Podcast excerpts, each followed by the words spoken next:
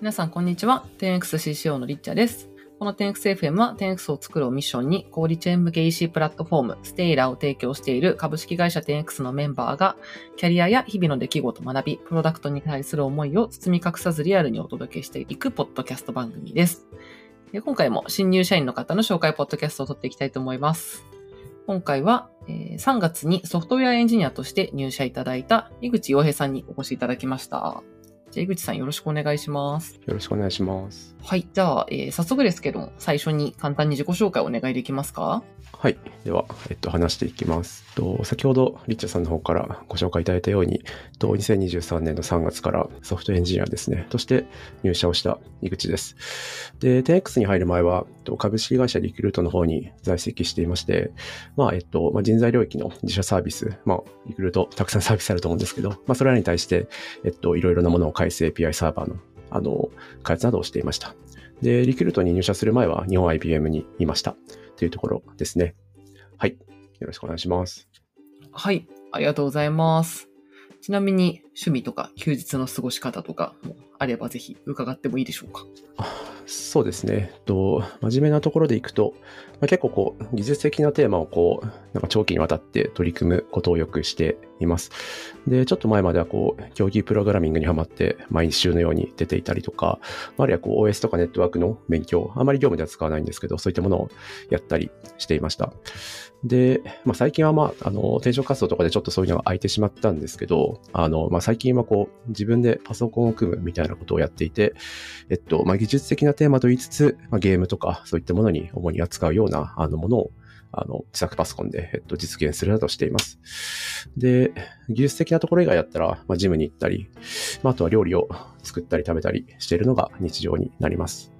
はい。ありがとうございます。あの、社内で自己紹介いただいたときに、筋トレメニューが公開されていて、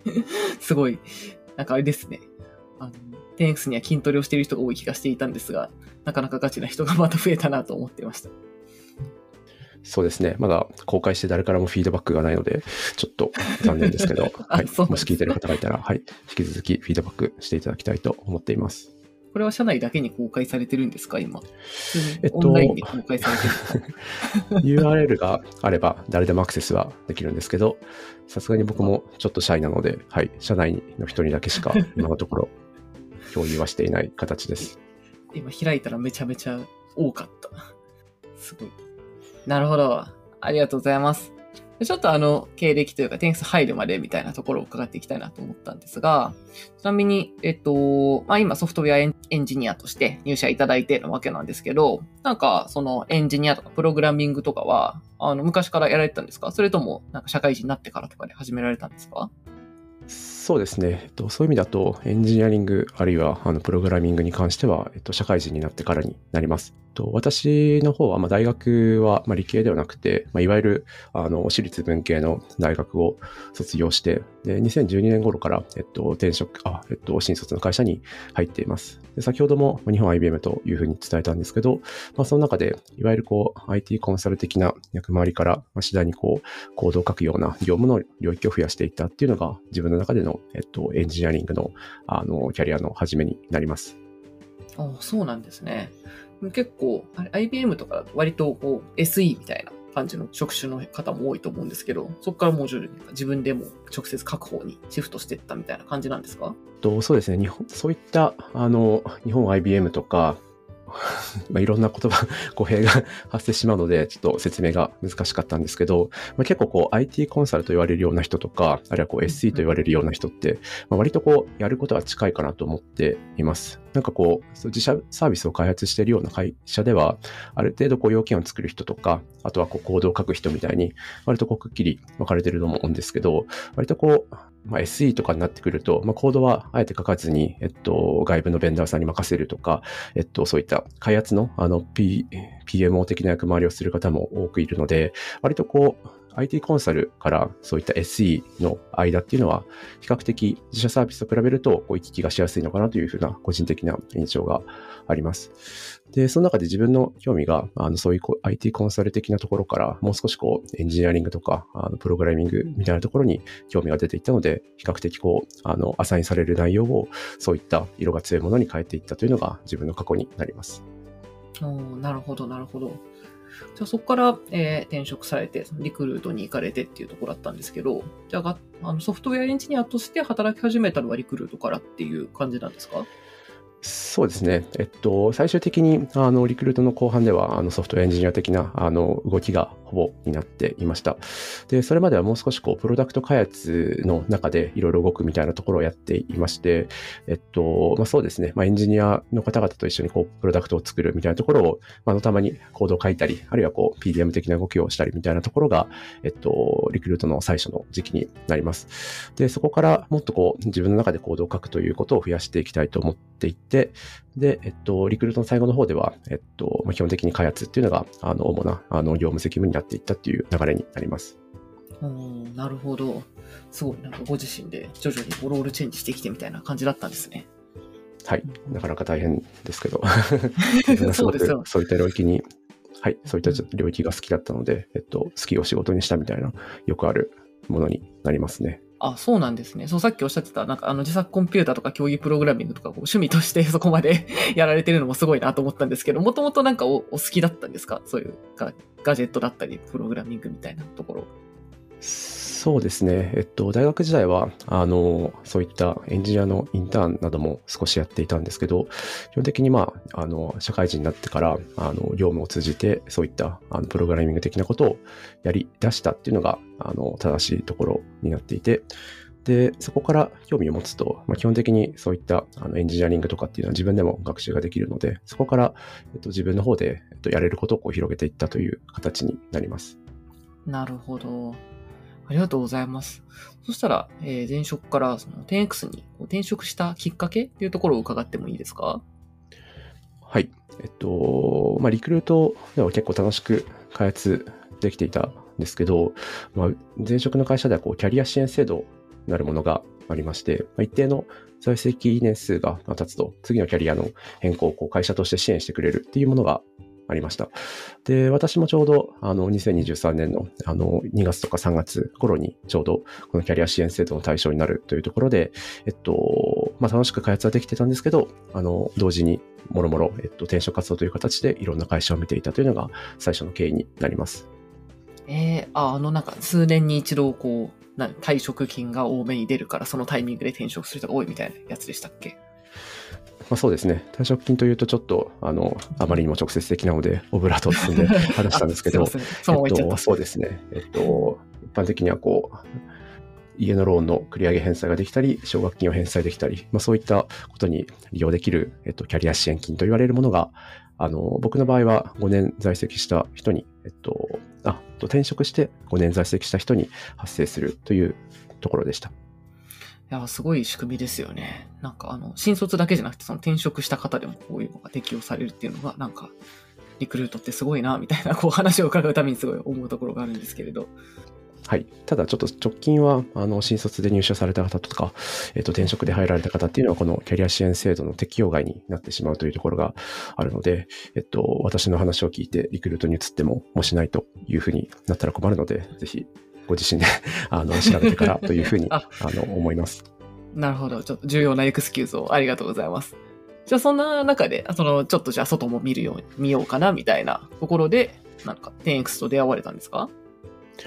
そうですね。私も、あの、まあ、スタートアップだけではなくて、まあ、あの、ミーハーに、こう、外資の、あの、ソフトエンジニア職みたいなところも、あの、含めていろいろと見ていたんですけれども、まあ、最終的に、あの、10X が、ま、楽しく開発できそうだし、あと、まあ、その、小売、スーパーの小売っていう業界が、まあ、自身でも興味が近いところがあったので、10X を最終的に選んでいます。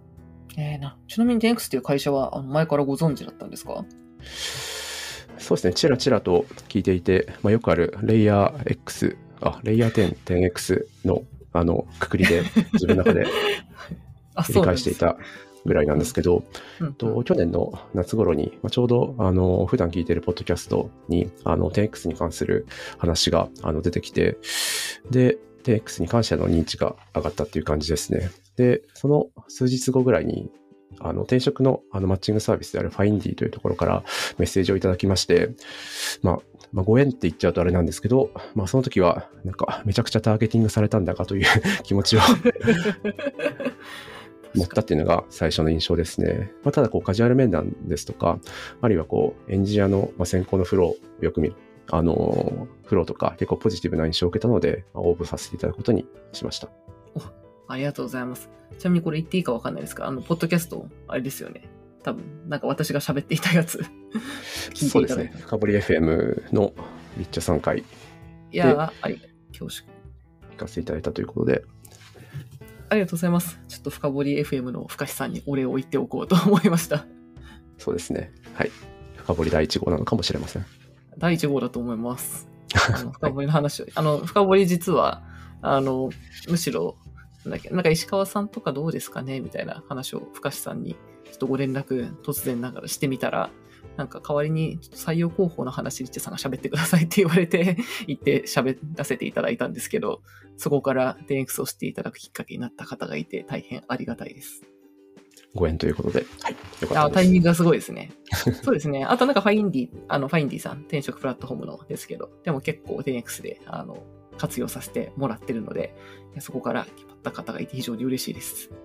でちなちなみになんかこの業務ドメイン上というか、ネットスーパーだったりとか、EC だったりとかみたいなところっていうのは、なんか興味があったんですか？それともまあ先行の中で、こう、なんか知って、別のどこかに魅力を感じてっていう感じだったんでしょうか？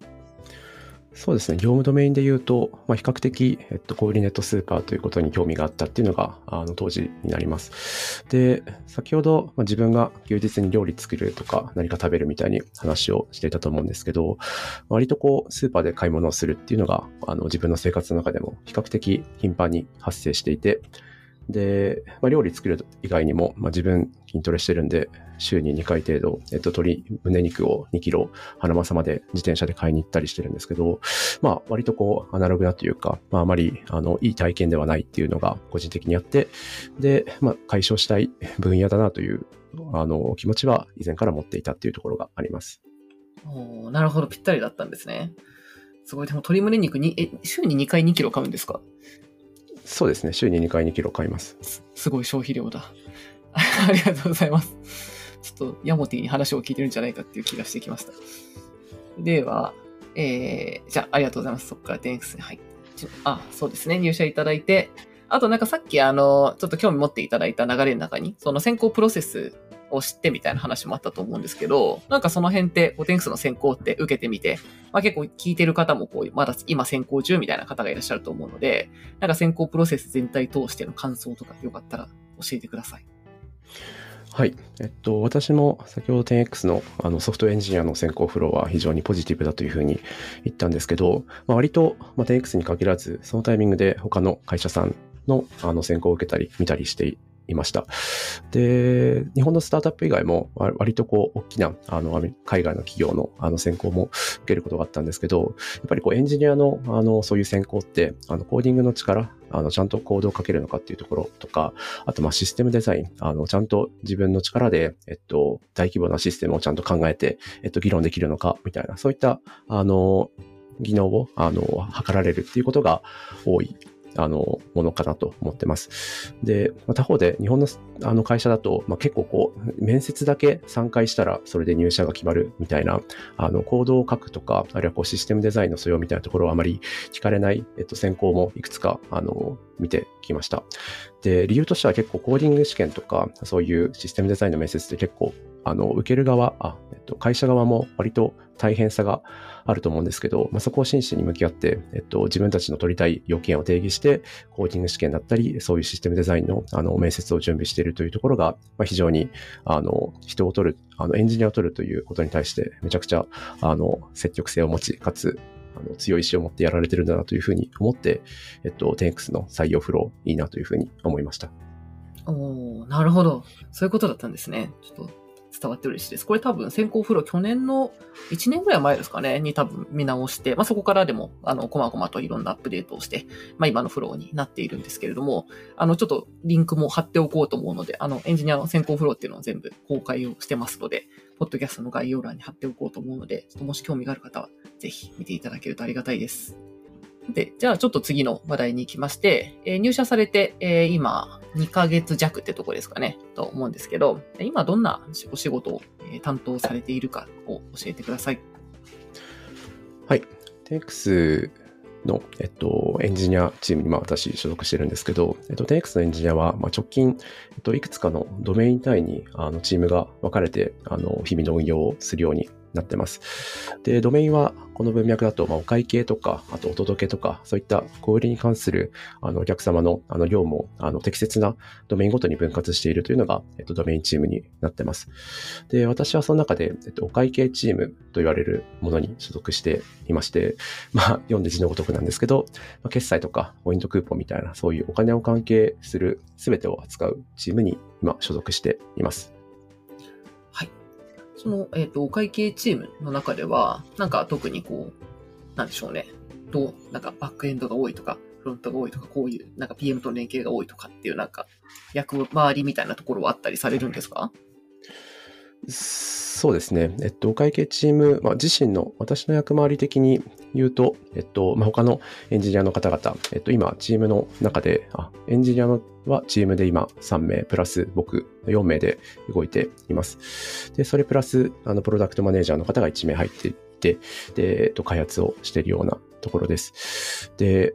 えっと、会計チームとしては、あの、自分はこう、そうですね、えっと、会計周りって他のパートナー企業とか、パートナーの外部ベンダーさん、えっと、まあ、ポイントとか扱ってるあのベンダーさん他にいるんですけど、まあ、そういった方々とあの協業して、えっと、システムの開発とか運用をしています。で、直近としては、あの、まあ、新しいパートナー何社か、あの、ステーラーとして、えっと、リリースされるんですけど、それらの、あの、新しいパートナーの、あの、リリースに向けて、えっと、会計チームとして、えっと、決済とか、ポイント周りみたいなところの、あの、機能開発を一緒にやっているところです。ありがとうございます。結構お会計周りって、あの、まあ、シビアなところも多い、あの、お金周り、まあ、お客様のそのお金、お金に関わるところっていうところで、こう、ドキドキするところも多いんじゃないかと思うんですけど、なんかちなみにお会計チームの面白さみたいなところが、あの、あれば教えていただけませんか？はい。まあ、面白さを技術的なチャレンジと、あえて言い換えて話をすると、まあ、先ほどもお話ししたように、まあ、他のパートナー企業とか、まあ、外部ベンダーの方々と、まあ、整合性を保ちながら、まあ、システムの運営をするっていうのは結構チャレンジングなところになっていて、割とこうシス、あの、ステーラの中で、えっと、完結するものだったら比較的、あの、整合性取りやすいと思うんですけど、まあ、そこで他のシステムが発生するだけでも、あの、いかに整合性を保つのかっていうのが、めちゃくちゃ難しくなるんですけど、まあ、それをこう楽しめるっていうのは、お会計チームならではかなと思っています。で、他にも、割とこう、まあ、小売の中で、まあ、実際に物が買われたり、あるいはこう、物を届けたりみたいなあの業務があると思うんですけど、まあ、最終的な整合性をどこで担保するかというのは、えっと、基本的にはお会計の金額とか、そういった、あの、お金の数値に変換されてきます。で、そこの、まあ、整合性をいかに取るのかとか、そこの完全性をいかに担保するのかみたいなところは、まあ、結構こう、最後のあの番人みたいな感じで、えっと、チームの中、あるいはこう、ステーラー全体の中でも非常に、あの、ミッション性が高いところなので、えっと、プレッシャーは非常に大きいが、やりがいあるというようなあのチームになっています。ありがとうございます。そうですね。すごい取り入れ的に支えていただいているチームだなと思っております。ちょっとあの、ドメインの話も、実はこの4月からなんですけど、このドメインチームお会計とかお届けとかお買い物とかに分かれたのがなんですけど、ちょっとこれもあの CTO の石川さんがこの前ブログを書いていたので、ちょっとリンクを概要欄に貼っておこうと思います。じゃあ、えっ、ー、と、今は、えー、今取り組んでる仕事について伺ったんですけど、まあ、もうちょっと、まあ、ちょっと中長期というか、あの、先の視点のところで、なんか井口さんが、こう、これから 10X の中でチャレンジしていきたいなって思ってることとか、野望みたいなものが、えー、あれば、ぜひ教えてください。はい。まあ、野望、そうですね。まあ、自分の中でも最近、まあ、セーラーで何をするべきかみたいなところを棚卸ししたので、タイミングがいいかなと思ってます。で、まあ、先ほども、まあ、お会計チームといったように、あの、お会計っていう領域を、あの、支えていくっていうところが、個人的にはやっぱり重要度は高いなと思っていて、とステーラーとしてのシステムとか、業務理解みたいなところもやっていかなきゃいけないし、ま、他のシステム含めた、ま、お金の流れみたいなものをあの正しく理解して、それを実装に落とすとか、要件、設計に落とすっていうのは、なんかこう、数ヶ月では あの達成できないと思っているので、ここはこう、長い時間軸を持って、えっと、進めていきたいなと思っているところです。で、チーム以外にも、えっと、今、ステーラーでは、まあ、大きなアーキテクチャの変革の時期になっていまして、えっと、まあ、これまでよく言われる、こう、モノリスから、モジュラモノリスへの変革みたいなところは、えっと、石川さん、CTO の石川さんのブログとかでもあると思うんですけど、割とこう、そのリアーキテクチャの中で、あの、大きな変更みたいなところを、あの、自分の方でもやっていける土壌があります。なんか誰かにこう、あの許可を取ってやっていくというよりも、なんかこうエンジニアの中で、まあ、LT とかで、えっと、こんなこといいなと思ってますっていうような、あの、巻き込みによって、えっと、最後自分で、あの、開発リリースまでやっていけるっていうところがあるので、まあ、ぜひ自分の、あの、そういう自発的な動きで、あの、 Stailer のリアーキテクチャみたいなところもやっていきたいなというふうに思っています。いいですね。確かに今すごい刷新の時期だと思うので、ぜひよろしくお願いします。では、えー、ちょっと次、バリューの話、皆さん聞いてるやつなんですけど、えー、10X では3つバリューがありまして、 Think 10X、 Take Ownership、 As One Team ってあるんですけども、この中で、えー、一番好きなバリューは何ですかっていうのと、まあ、それが発揮されてるなと思うシーンがあれば教えてください。はい。えっと、基本的にエンジニアの人は割とこう、 Think 10X が一番好きなバリュー、あの、いいなと思うバリューになるかなと思っています。私も、うん、例に漏れず Think 10X になります。で、えっと、まあ、お会計チームという意味もあるんですけど、割とこう、当たり前のものをこう当たり前に作るみたいなところが結構、あの、実はあの、大変だったりするのが今の会計チームになっています。えっと、まあ、基本的に、あの、決済発生したらちゃんとその正しくお金が、あの、流れが生まれるっていうのは、あの、割と言葉では簡単なんですけど、まあ、実際に、あの、日々ちゃんと考えて、あの、作っていかないと達成できないところになります。で、僕以外のエンジニアの方々も基本的に、あの、そのステーラーだけではなくて、まあ、他の、あの、ベンダーとか、他の、えっと、システム、あるいはこう、それぞれのあのチームが、まあ、どういうところを責任を持ってやっていくんだみたいなものを常にあの決断しながらやられてるんですけど、まあ、そういったところに、やはりこう 10X 味というか、あ、あの、シンク 10X を常に、えっと、感じてやられてるんだなというふうに、日常的に、はい、思っています。なるほど、なるほど。すごいいい話です。確かにエンジニアの方でシンク 10X 率高いかもしれないですね。今言われて思いましたが。はい、ありがとうございます。じゃあ、えー、ちょっともう次が最後の質問なんですけれど、えー、今日、えー、いくさんにいろいろ伺っていて、で、エンディングの方の質問ですね。最近皆さんに伺っているおすすめの一冊は何かありますかっていうもので、えー、これは漫画でも本でも雑誌でも何でも構いませんと。まあ、リスナーの皆さんに、あの、各人の、まあ、10X のメンバーの パーソナリティを知っていただく機会かなと思ってるので、えー、なんかおすすめの一冊があればぜひ教えてください。じゃあ何でしょう？そうですね。まあ、私も割とミーハーな部分がある